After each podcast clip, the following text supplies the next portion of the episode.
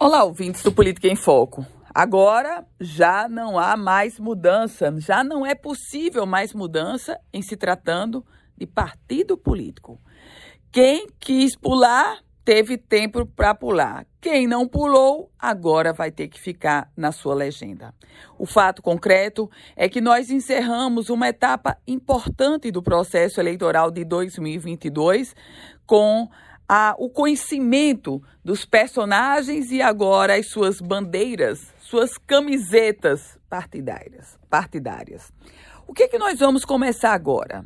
Vamos começar agora uma reta final para definição de candidatos, majoritária e proporcional. Sim, porque não é a simples filiação partidária que naturalmente vai alçar aquele político à condição de candidato.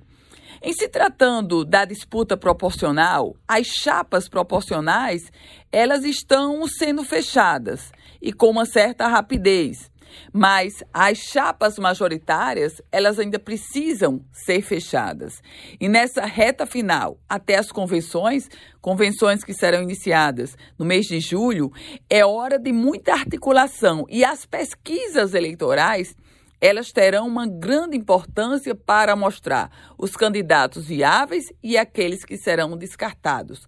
Porque as coligações majoritárias, elas começam a ser fechadas a partir de agora, não apenas com os candidatos, mas também com os partidos. Afinal, se na eleição proporcional não pode coligação, na majoritária pode, é viável e é importante, porque soma tempo de rádio, soma tempo de televisão.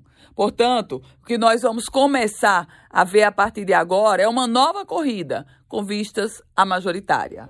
Eu volto com outras informações aqui no Política em Foco com Ana Ruth Dantas.